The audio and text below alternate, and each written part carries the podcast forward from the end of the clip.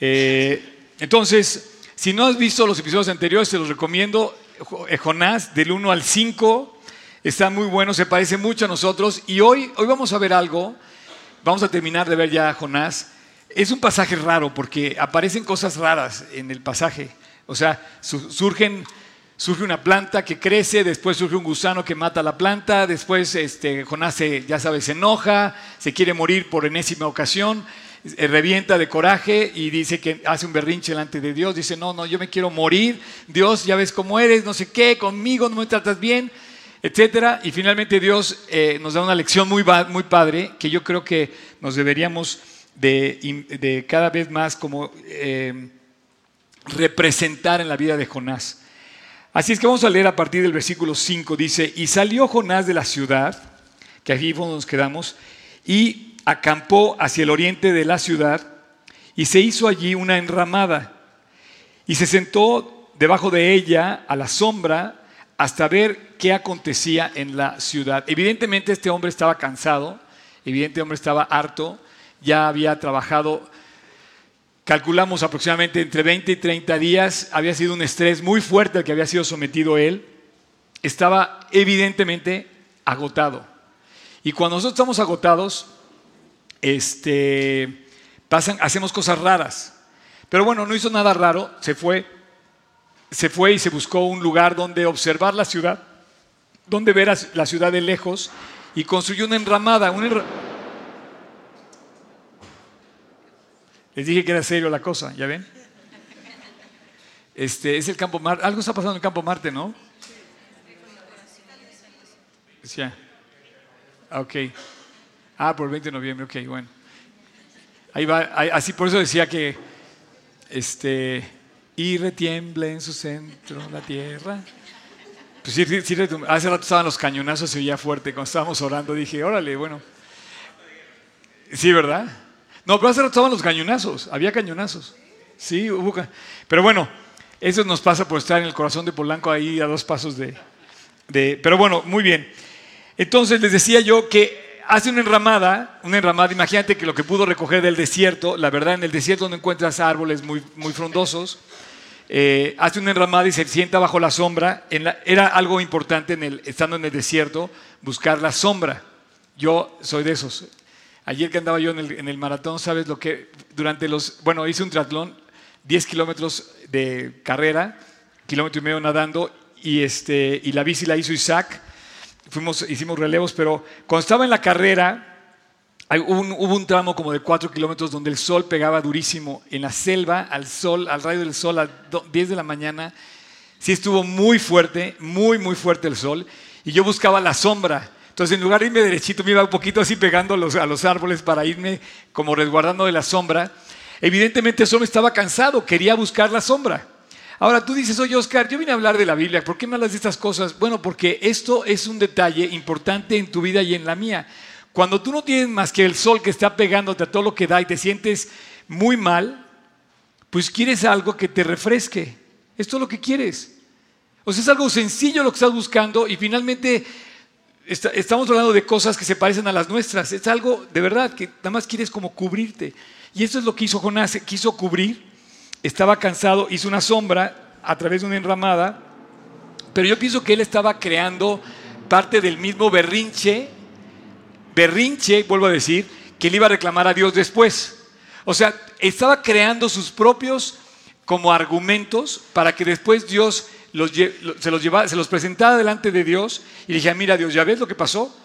A veces somos así, a veces sabemos la respuesta que vamos a tener y empezamos a buscarnos nosotros mismos, enredarnos en problemas. Y bueno, la historia continúa y dice, y preparó Dios una calabacera, una planta de grandes hojas, una calabacera, la cual creció sobre Jonás para que hiciese sombra sobre su cabeza y le librase de su maldad, de su malestar. Y Jonás se alegró grandemente por la calabacera. Pero al venir el alba del día siguiente, Dios preparó un gusano. Entonces aparece la calabacera que le hace sombra y luego aparece un gusano, el cual hirió la calabacera y se secó. Y aconteció que al salir el sol, Preparó Dios un recio viento solano, un viento. Y el sol hirió a Jonás en la cabeza y se desmayaba y deseaba la muerte, diciendo, mejor sería para mí la muerte que la vida. Entonces Dios le dijo a Jonás, ¿tanto te enojas por la calabacera? Y él respondió, mucho me enojo hasta la muerte. Y dijo Jehová, ¿tuviste tú lástima de la calabacera en la cual no trabajaste, ni tú la hiciste crecer, que en espacio de una noche nació y en espacio de otra noche pereció? Y no tendré yo piedad de Nínive, aquella gran ciudad donde hay más de 120 mil personas que no saben discernir entre su mano derecha y su mano izquierda y muchos animales. Eh, bueno, pues esa es la historia del día de hoy, una historia medio extraña porque nos cuenta de la historia de una planta y les cuenta la historia de un gusano y la historia de un viento que aparece. Y aparte, en el Inter, pues vamos a ir viendo cómo Dios nos revela el corazón de este hombre. Se me hace extraordinario cómo a través de esos detalles Dios describe tanto el parecido que tenemos con, con las personas. Dice, mucho me enojo hasta la muerte. O sea, algo le hizo ver a este hombre, que inclusive lo repite a lo largo de todo el libro, que quería morirse. Entonces, lo notable de este libro no es, no es, no es eh, otra cosa más que este hombre dejó de poner sus ojos en Cristo y quería morirse porque ya no encontraba solución a lo que estaba viviendo. Entonces, cuando nosotros empezamos a ver las cosas fuera de la, de la voluntad de Dios, fuera del, fuera del momento, eh, fuera, de, fuera de, Cristo, entonces empezamos a, a depender de nosotros mismos y ya no empezamos a depender de Dios. Y esto es muy significativo porque a la larga la vida se nos va a acabar todo lo que tengamos en la vida. Pero si no ponemos los ojos en Él, se va a desmoronar cualquier cosa en la que hayamos podido confiar. Es notable la falta de dependencia de Jonás de Dios. Es evidente. Y bueno, me encantan estos detalles porque es un detalle interesante en la vida, en la vida de un hombre que Dios quiso resaltar. Porque si tú ves que Dios ve a este hombre construyendo una, una, enramada y de repente dice, bueno, le voy a mandar una planta que crezca y que le tape la cabeza. En 24 horas creció una planta. Esto es raro, esto es un milagro, como todos los milagros que suceden en la Biblia. Hay milagros por todos lados en la Biblia que son por el poder de Dios. O sea, así como te, resulta extraño que, la calabacera haya crecido en 24 horas, pues es extraño también que se haya tragado la ballena a Jonás, el pez a Jonás. Es extraño que Jesús haya caminado en el agua, es extraño que Jesús haya hecho el milagro de resucitar a, los, a Lázaro de los muertos. Es extraño, por ejemplo, o es un milagro que veas cómo levantó a los ciegos, al cojo, a los al paralítico. Entonces, la Biblia está llena de cosas extraordinarias, son milagros. Y este es un milagro que Dios permite, como muchos otros, y que Dios puede hacer en tu vida y en la mía, milagros de repente para calmar detalles en tu vida. Y los detalles son parte, los detalles son parte de Dios en nuestra vida y me encanta porque los detalles son las cosas finas de la vida que necesitamos tener nosotros para poder, digamos, eh, eh, eh, un detalle hace que un Volkswagen se convierta en un Rolls Royce, para que me entiendas. Todo lo diferencia de ahí, los dos, los dos coches tienen cuatro llantas, tienen motor, tienen acelerador, todo, pero la diferencia entre uno y otro son puros detalles. La diferencia, entre un hombre y un caballero son los detalles. La diferencia en muchas de cosas de nuestra vida son los detalles, en las relaciones. Y esos pequeños detalles hacen cosas, hacen la vida mucho más valiosa. Y este pequeño detalle Dios lo prepara para mostrarnos que tenía cuidado de la vida de este hombre. A final de cuentas, ese detalle de la calabacera es como ese pequeño detalle que le, que le permite Dios tener para protegerlo crece por 24 horas y, a la siguiente vez que sale el sol, resulta que dice, ah, mira, creció una calabacera y me tapó Dios, gracias.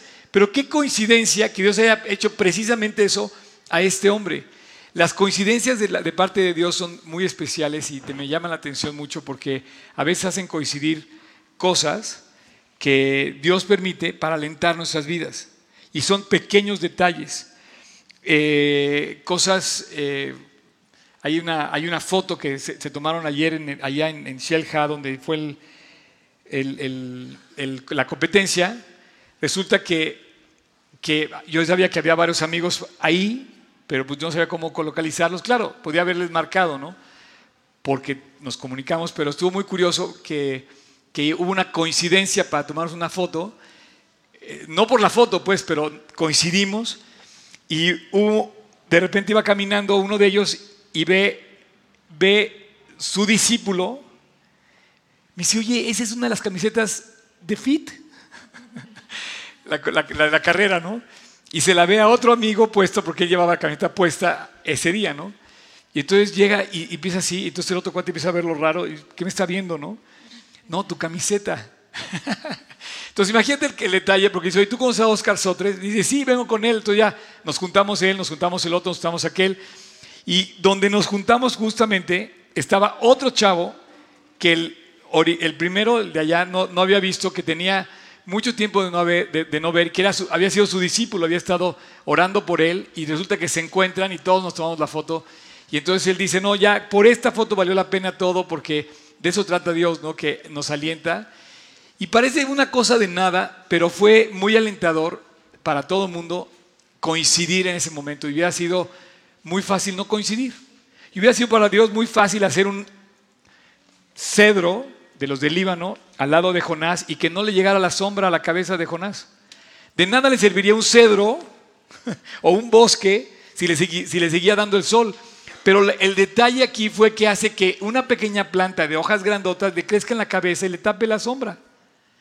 Ese detalle parece ridículo, pero a la vez así somos los seres humanos. Necesitamos detalles que Dios nos ponga cerca para sentirnos cobijados por su amor y Dios los trae. Dios trae esos detalles de una forma o de otra. Una pequeña cosa, una muy pequeña cosita se puede convertir en una, grande, en una gran bendición.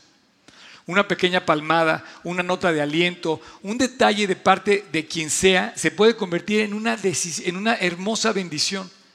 Quizá de tu pareja no esperas un ramo de rosas, pero si, llevabas, si llevaras una rosa, a lo mejor con ese detalle estás dándole como un jardín, ¿no?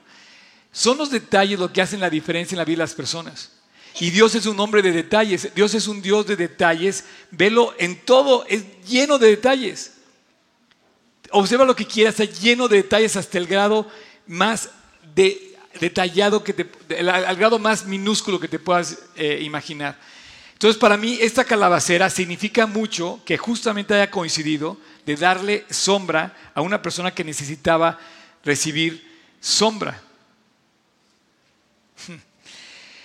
Así es que, eh, por otro lado, también me refleja que con todo y lo mal que se ha portado Jonás con Dios, y con todo lo que reniega, con todo lo necio que ha sido, con todo lo berrinchudo que se pone, Dios le sigue, lo sigue tratando bien.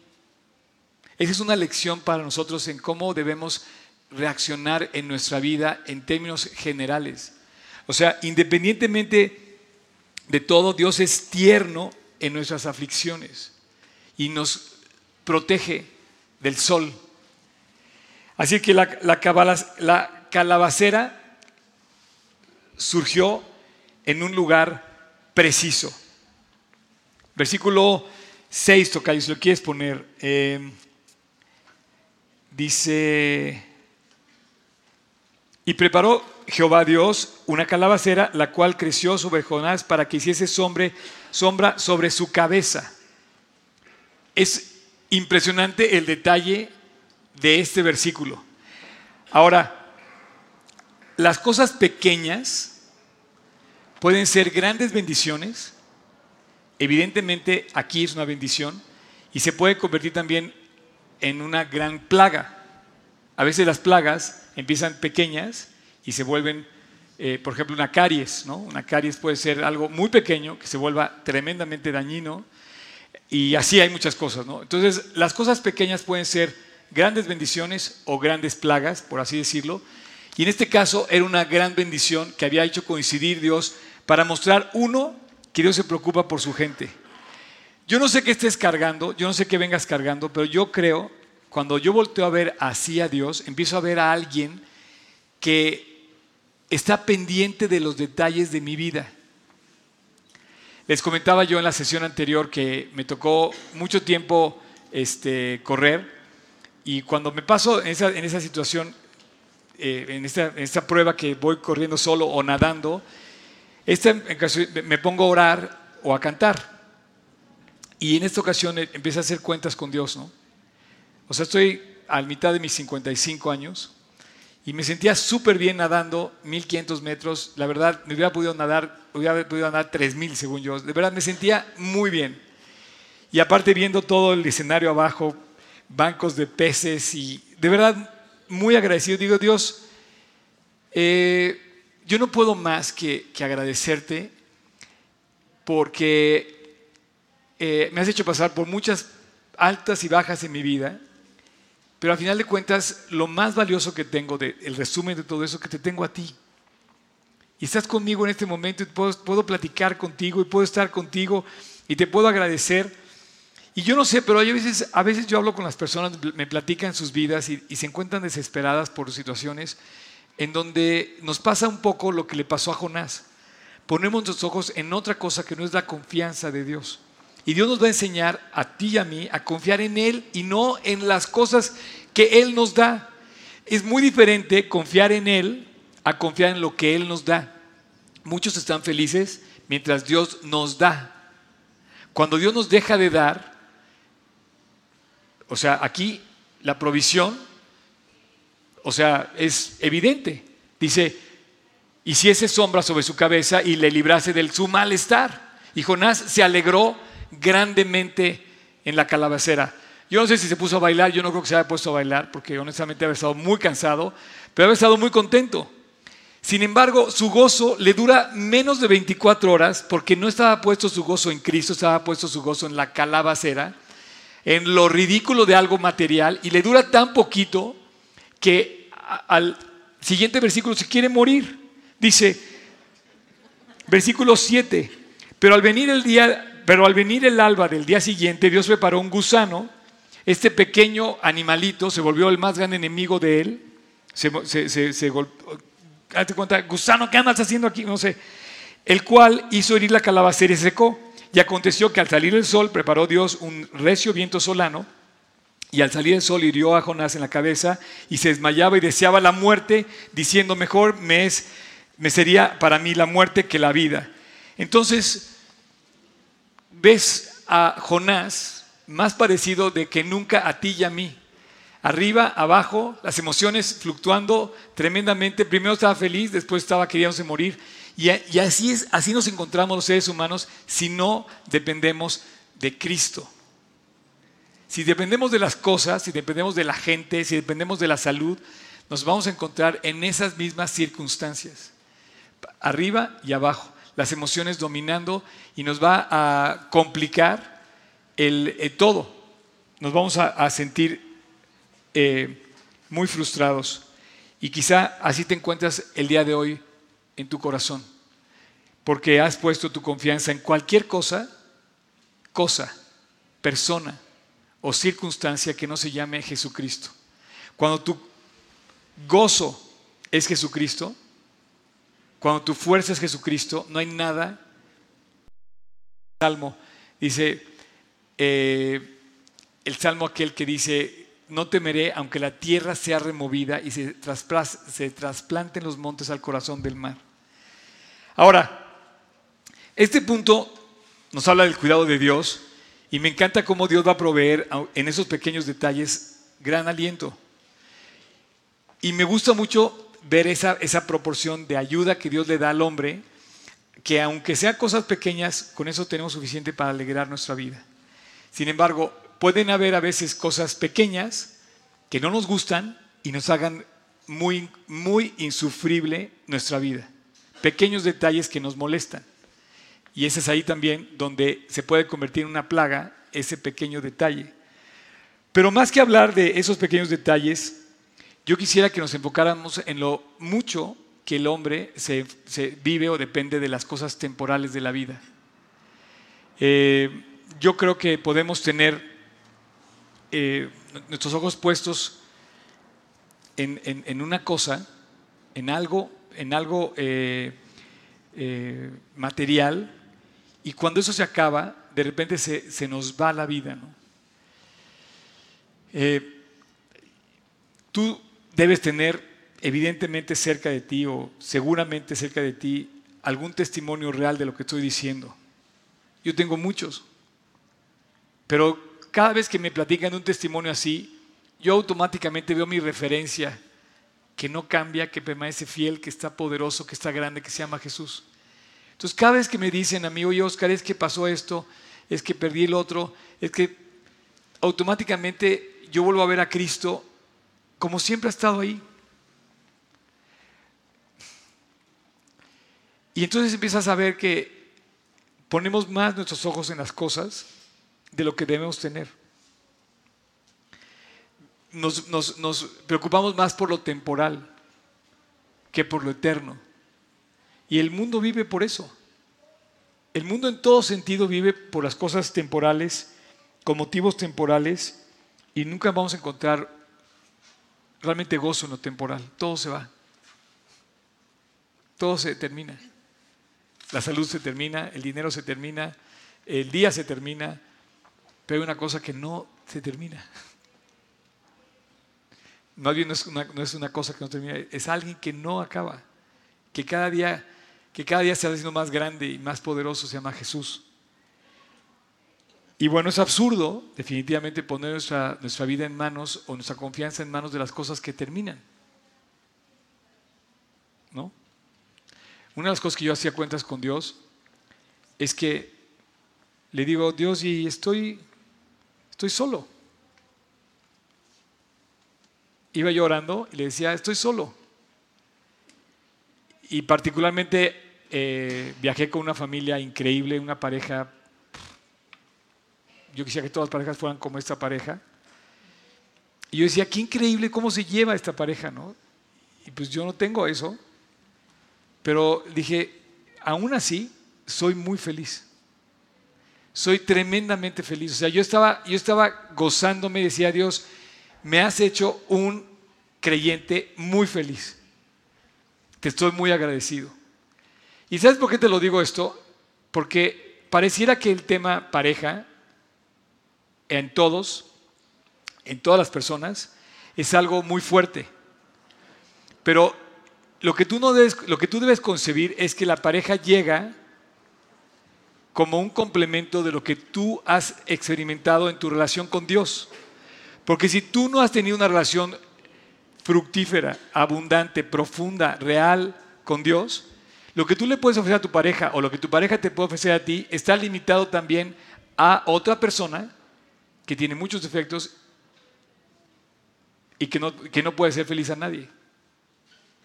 Entonces, para tú que puedas ser feliz a alguien, tú tienes que ser feliz primero. Y para que otra persona te pueda hacer feliz a ti, esa persona tiene que ser feliz primero. ¿Y cómo puede ser feliz primero ella o cómo puede ser feliz primero tú? Pues con Cristo. Y ha estado ahí, en ese momento ha estado ahí Dios, perdón, ha estado ahí siempre Dios, para cuando llegue ese momento decirte, es primero Dios y después lo demás y tenemos demasiados nuestros ojos puestos en cosas que se pierden muy fácilmente. Y se me hace, se me hace eh, verdaderamente cada vez peor las circunstancias del mundo. Y yo decía, bueno Dios, no hay otro lugar donde ir. No existe. Así es que es absurdo poner eh, nuestra alegría en algo temporal. Pero así lo hacemos. Ponemos alegría en lo temporal. Ahora, este pasaje nos habla de tres, de tres eh, protagonistas, una planta, un gusano y un viento. Aparece una planta que le tapa, aparece un gusano que, que, mata la planta y después aparece un viento que termina tirando a la planta y termina dándole muchísimo calor y mucha incomodidad a este, a este hombre, a este Jonás, un gusanito de raíz, resulta que se vuelve el peor enemigo de Jonás y no puede con eso. Le hace la vida imposible, le, molesta. ¿Qué es lo que ¿Qué es lo que mata a veces nuestras cosas valiosas? A veces cosas pequeñitas. Las matan. Así es que Dios dice que volvió a preparar un gusano. ¿Puedes volver a poner el versículo 8, tocayo? Dice, el 8, anda, eh, no, el, el 7, perdón, ese. Dice, pero al venir el alba del día siguiente, preparó Dios un gusano. O sea, Dios preparó la calabacera y Dios luego preparó un gusano que matara la calabacera. Entonces dice, oye, Dios, estás jugando conmigo, ¿qué estás haciendo? Porque a veces parece que está jugando Dios con nosotros, ¿no? De repente nos pone algo y de repente nos los quita. Oye, ¿de qué se trata la vida? ¿Por qué me haces esto? Estaba muy bien, había crecido muchísimo la calabacera, había podido estar aquí varios días. No, al día siguiente le mata la calabacera. ¿Por qué hace Dios eso? ¿Por qué Dios trabaja así? ¿Por qué Dios de repente te hace algo y después te lo quita? Porque el problema no es de Dios, el problema Dios te puede dar 10 calabaceras o 50 o puede ponerte un bosque el problema es que quiere ver dónde está tu corazón, dónde está realmente tu corazón. Y Dios dice que prepara un pequeño animal que se vuelve su enemigo, ¿verdad? Porque mata a la eh, calabacera. Y yo no sé, es como por ejemplo un iPhone. Te dan el último iPhone, ¿no? Y de repente alguien llega y te lo quita y te lo roban. Entonces estás muy feliz cuando lo tienes y estás muy triste cuando te lo roban. o cuando lo pierdes. Y ahí es donde Dios dice, bueno, ¿cómo está tu corazón? ¿Qué está pasando ahí?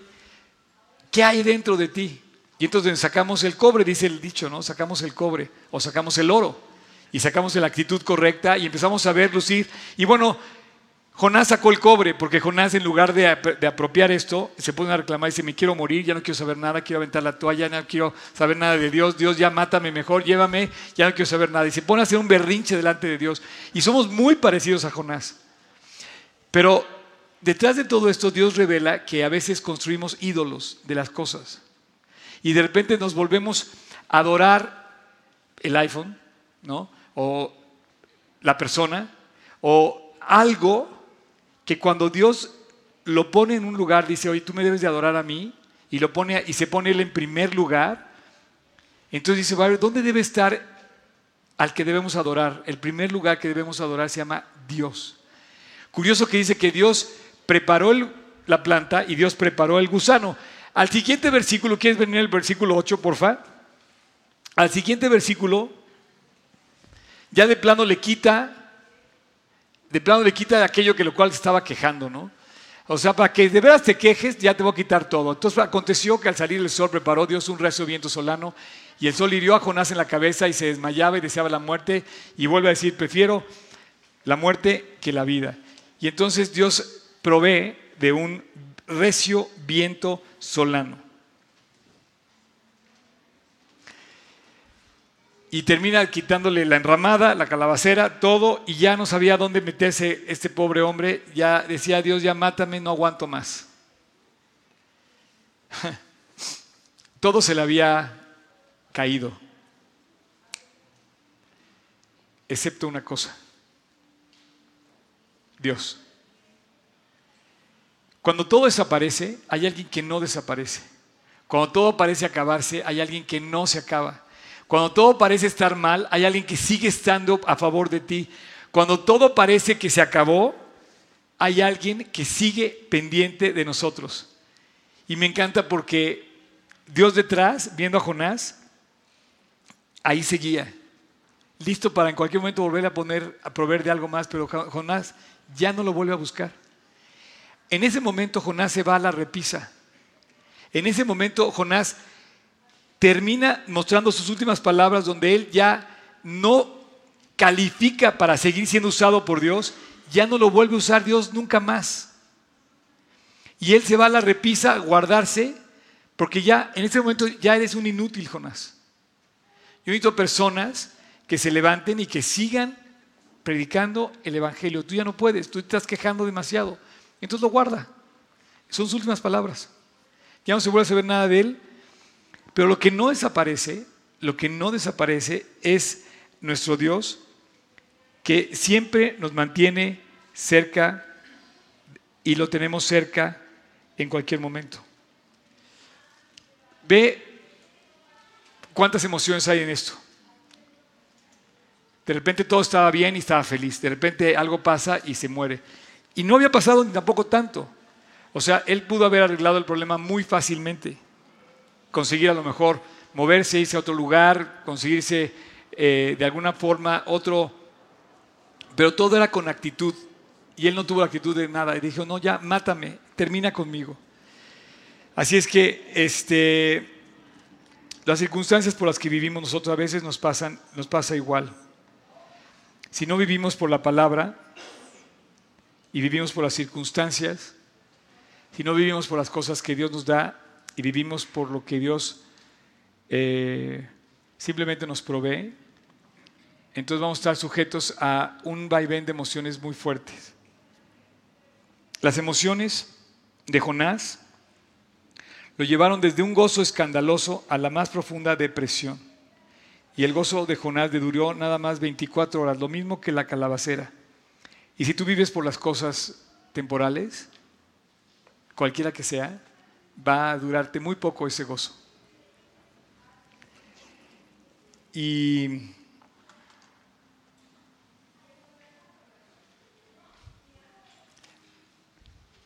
aquí eh, está, llegando la historia a su final. Y el propósito de Dios se había conseguido. Decía, ve y háblale a Nínive, aquella gran nación, y, vamos a buscar salvación para ellos. Porque venía destrucción. Si tú haces un recuento de todo el libro de Jonás, Jonás es una historia de, un hombre necio, de un hombre egoísta, de un hombre orgulloso.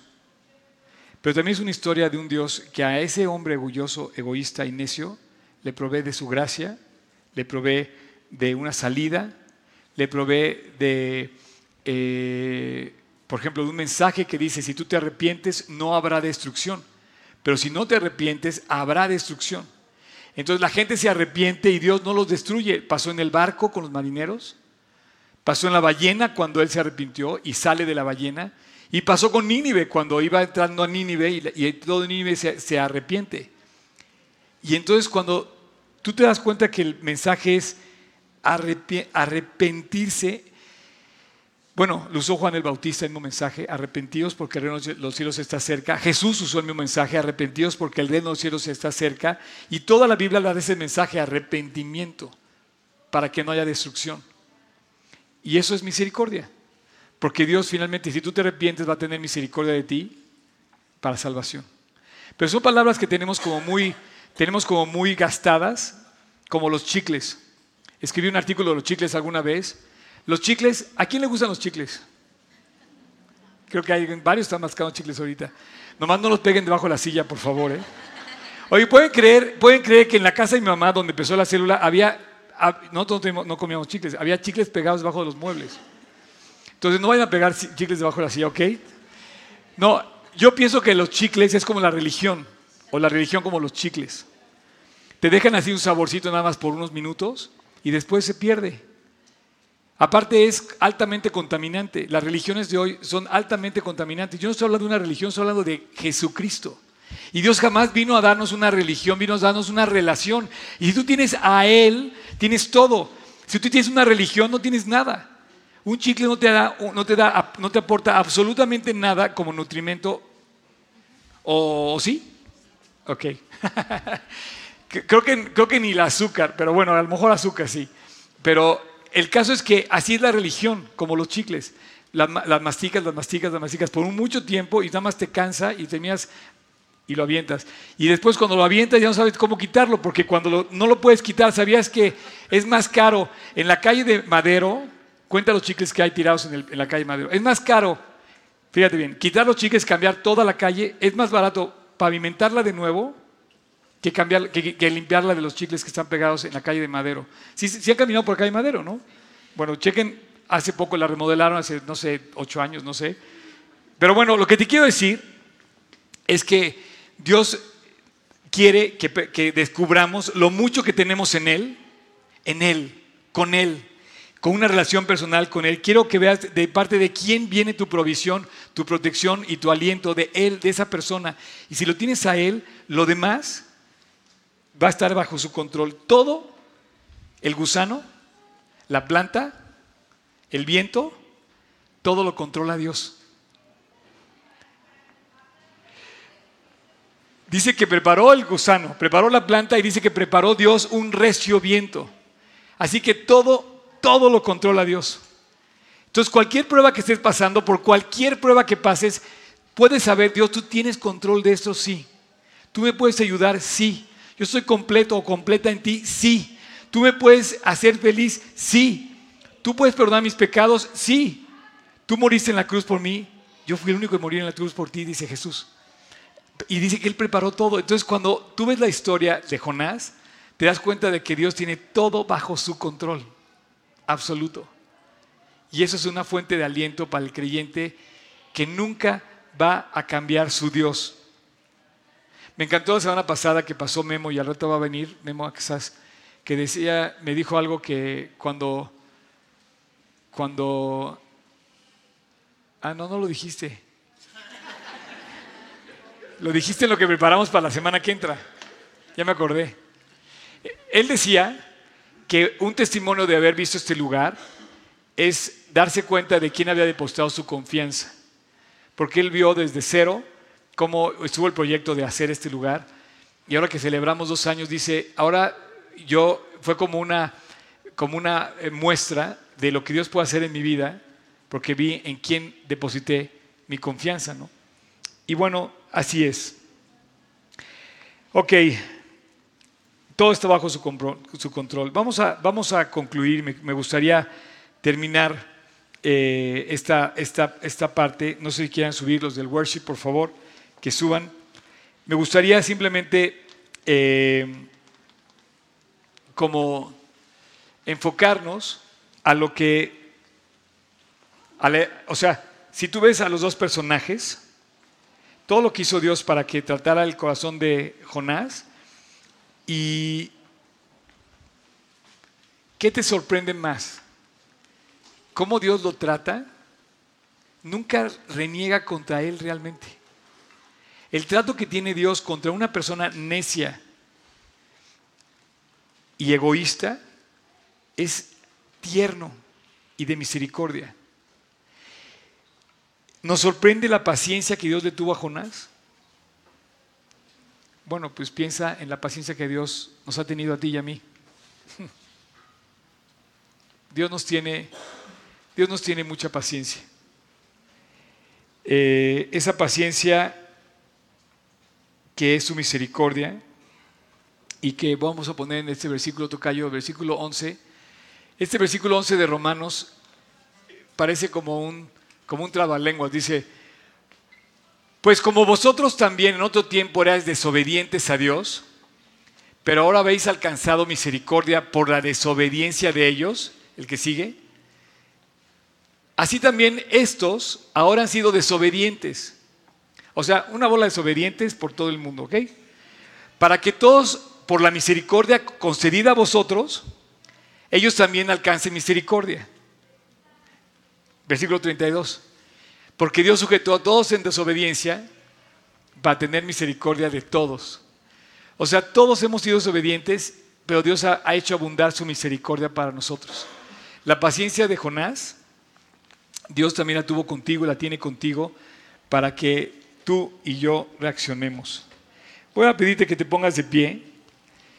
Eh, estamos, estamos concluyendo esta serie. Y a final de cuentas, la serie habla de un Dios que nos salva, que nos, que nos ofrece salvación.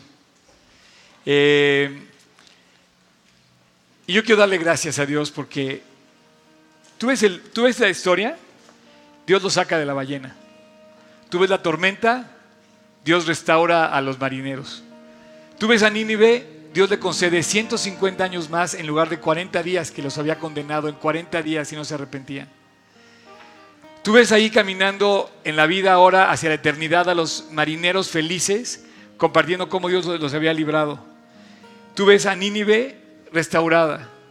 tú ves una ciudad transformada, completamente transformada, una ciudad mala en extremo, que no merecía más que ser aniquilada, Dios la restaura y ves ahora a Nínive transformarse y ver, ves ahora a Nínive reír, gozar. Eh, es una historia de salvación. Jonás nos contó una historia de gracia, de perdón, pero sobre todo de salvación. Dios nos da salvación. Padre, muchas gracias. Muchas gracias porque tú haces de nosotros lo que nosotros no podemos hacer. Gracias Dios por todas las cosas que permites en nuestras vidas, porque a final de cuentas todas están bajo tu control. Gracias por las pruebas que nos demuestran quiénes son nuestros ídolos y en dónde está nuestra confianza. Gracias porque a pesar de las pruebas, de lo necio que somos, tú nos restauras para que te busquemos y en misericordia y tiernamente nos quiere hacer volver a ti. Gracias Jesús, porque a través de la vida de Jonás nos pones un espejo para vernos a nosotros mismos, para recordar que no podemos poner nuestra vida en las cosas temporales, sino, sino que nos invitas a vivir y a ir a predicar por, la por lo eterno. Dios, gracias porque nos estás levantando para traer un avivamiento en nuestra ciudad, como lo hiciste en Nínive. Gracias Dios porque aquí hay muchas historias transformadas que brillan para anunciarte a ti. Y Padre, yo te quiero dar gracias porque no has terminado todavía con nosotros. Hay mucho que vas a hacer todavía, pero en tus manos estamos seguros.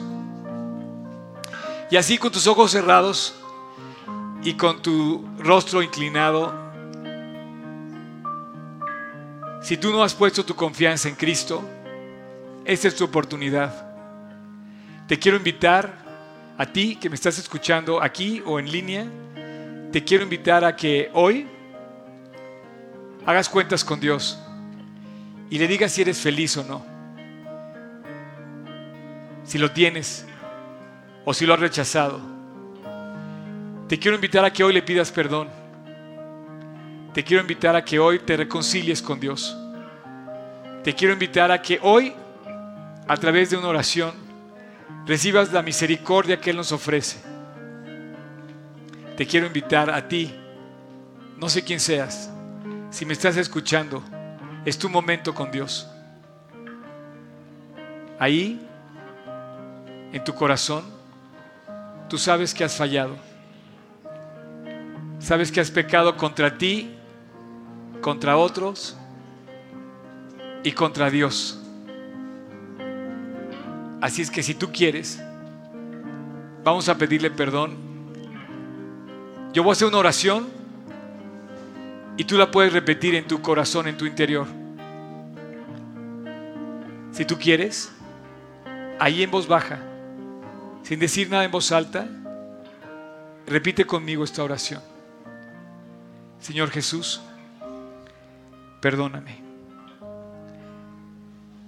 He cometido muchas cosas que te han ofendido a ti, a otros y a mí. Jesús, hoy vengo ante ti a pedirte perdón. Y quiero invitarte a mi vida. Quiero invitarte a que vengas a mi corazón. Que seas tú la razón de mi existencia. Independientemente de lo que tengo y de lo que tendré o de lo que no tengo y no tendré, te quiero a ti, Dios. Decididamente hoy te entrego mi vida, Jesús. Tómala y entra a mi corazón. Y desde ahora camina a mi lado todos los días del resto de mi vida. Hoy te invito a mi corazón como mi Señor y mi Salvador. Te lo pido en tu nombre, Jesús. Amén. Así es que los marineros están contando cómo Dios los sacó de la tormenta. Nínive está sorprendida de una transformación. Tú y yo podemos contar bendiciones, contar calabaceras o contar, o contar gusanos. No sé. Dios está detrás de nuestra vida alentándonos. Ojalá que te des cuenta que tenemos una oportunidad de salir a brillar para Cristo. Vamos.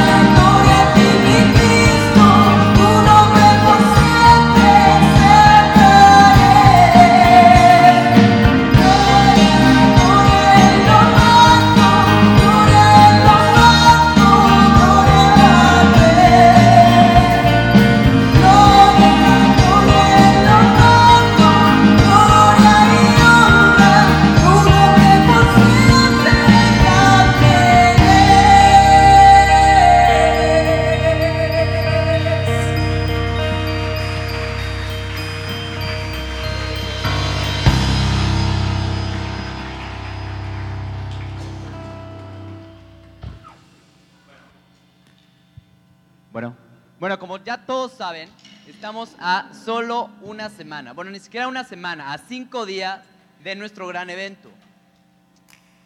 Yo creo que todos están igual de emocionados que nosotros, porque bueno, este ha sido un gran trabajo que hemos estado preparando desde hace mucho tiempo, con mucho cariño, mucho amor y sobre todo mucho agradecimiento, porque realmente les recordamos que es justamente para agradecer a Dios todo lo que ha podido hacer con eh, nosotros, tanto en el lugar, eh, en, en estos dos años.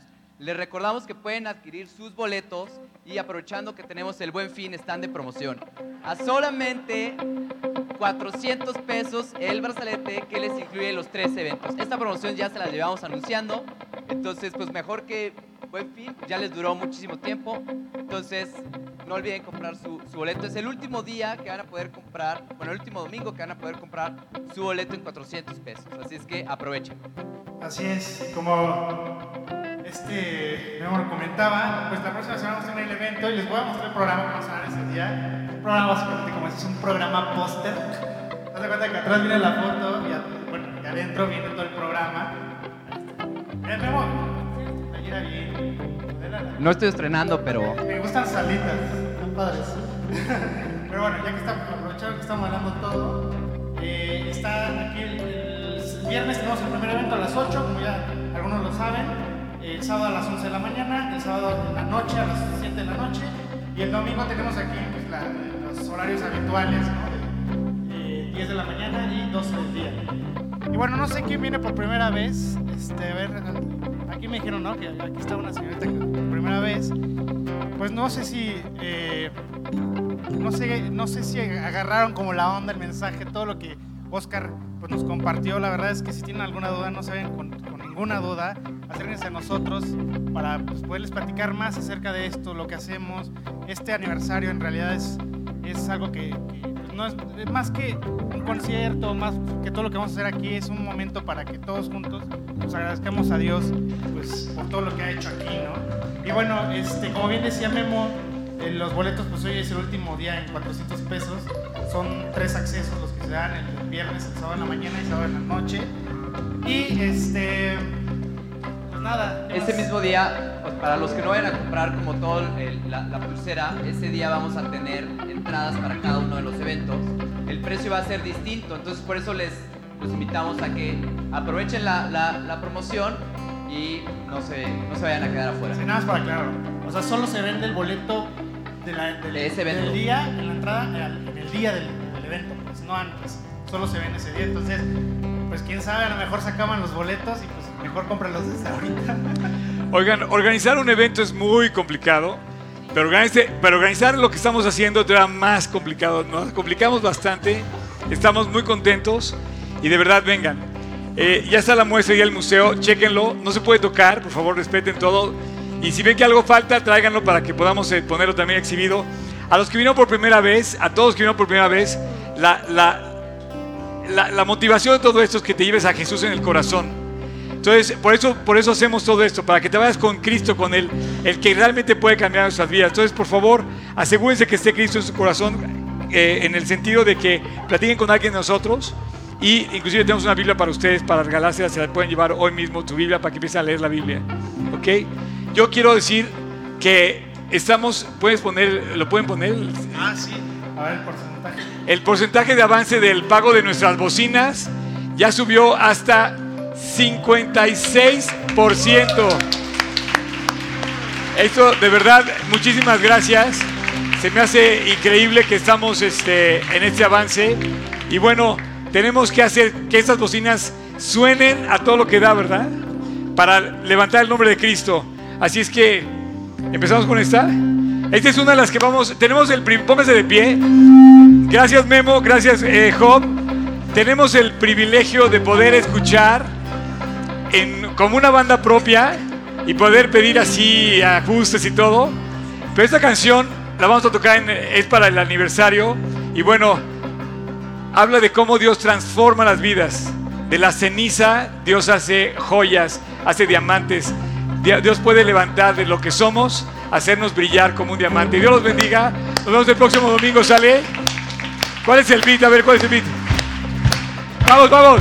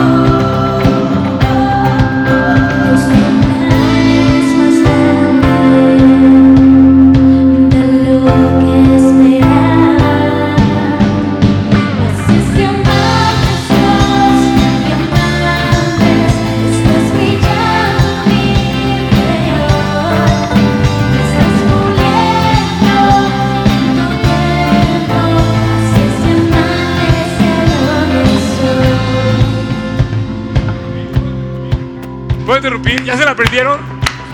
A ver, dice, me estás puliendo en tu tiempo. Haces diamantes de lo que soy, ¿no? Vamos a repetir esa parte, ¿sale? Me estás puliendo.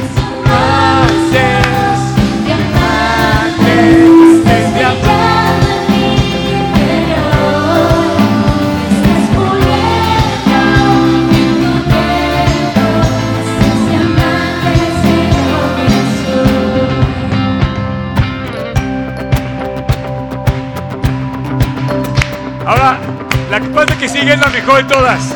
¿Cuál que sigue?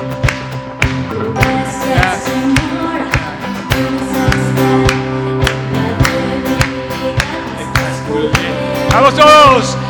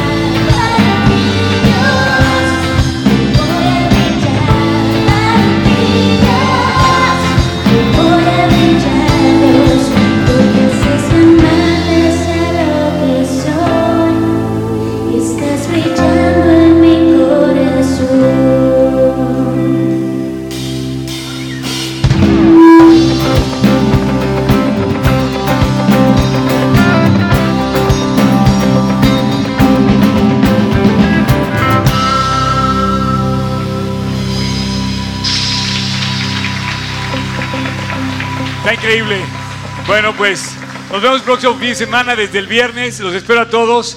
Prepárense, vamos a tener un gran tiempo. Inviten a gente, inviten a los que puedan invitar. Y nos vemos el próximo viernes, sábado y domingo para celebrar el segundo aniversario de este lugar. Dios los bendiga.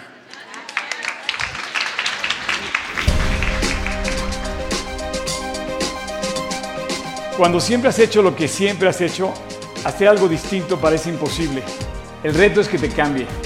Si no te cambia, no sirve. Así es que cambia tus hábitos para que seas más fuerte. Hablamos de transformación, de querer cambiar y el que realmente puede hacerlo, el llevar a cabo esto, es Dios. Aquí el chiste es ver que Dios vence tu indisciplina y te da la victoria. Intenta lo que quieras, pero ahora inténtalo con Dios. Tenemos que comer de la palabra. La Biblia fluye, es una fuente que te va a dejar siempre nutrido, te va a fortalecer. Y esa es la transformación que va a producir Dios increíble. No, el creyente debe ser todos los días proseguir a la meta. En el fondo de tu corazón, tú sabes que hay una manera más profunda en la que puedes vivir. Una manera más fuerte en la que puedes amar a Dios, a su palabra y a los demás. Y que tú puedes causar un impacto más fuerte a todos los que están a tu alrededor.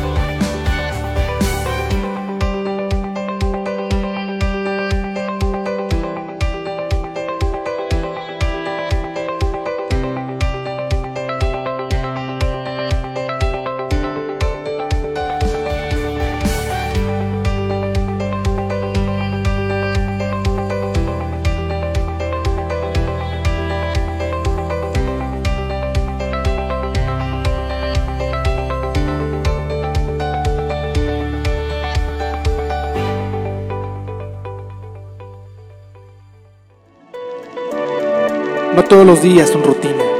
Hay objetivos, hay desafíos. Sobre cada reto, cada adversidad, Dios está ahí. Nos da oportunidades para reiniciar. Cada despertar es un reset.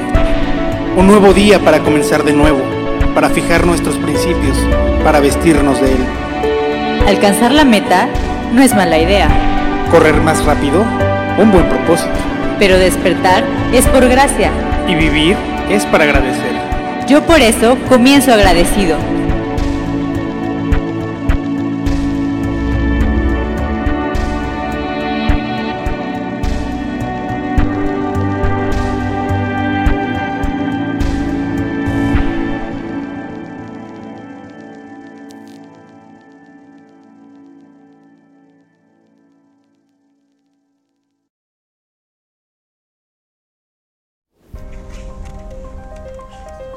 Quiero dar gracias porque durante este tiempo eh, Dios cumplió un anhelo en mi corazón de, mucho- de muchos años, ¿no? O sea, yo nunca había, a mí se me gustó correr y nunca había, nunca me había puesto una, una medalla de una carrera que yo mismo hubiera organizado junto con ustedes. Gracias por permitirme organizar una carrera juntos. Se me hace muy padre haber corrido como equipo, como amigos, como hermanos, como iglesia. O sea, Dios está buscando atletas. Dios está buscando personas que quieren llegar a la meta. Te quiero dar gracias porque he escuchado las cosas más increíbles que ninguna serie, de ninguna cosa que he hablado yo jamás en mis 37 años he recibido. Te quiero dar gracias por todo el apoyo que la verdad, este, no sé, la gente que trabaja conmigo para hacer todo esto, bueno, dices Dios, qué increíble es tu iglesia. Corro la mejor carrera y la estamos corriendo juntos. Somos compañeros de milicia y vamos corriendo juntos la carrera. Te quiero dar gracias por ayudarme a compartir la Biblia, a compartir el Evangelio. Y te quiero decir que la carrera continúa hasta llegar a la meta. Fíjate qué curioso. Dios no te va a decir, fuiste un atleta. Te va a decir, fuiste fiel. Y una persona fiel realmente es un guerrero que se mantiene firme y constante. Y gracias por este final de esta serie en donde estamos llegando tan solo a una etapa más del camino de nuestra vida espiritual. Ha sido precioso lanzar la invitación y ha sido preciosa la respuesta. Familias, papás, hijos, niños, grandes, chicos, todos queriendo correr la carrera por ti. Dejando a un lado lo físico, llévanos de la mano, del corazón, hasta llegar a la meta que es estar contigo en tu presencia el día que nos llames.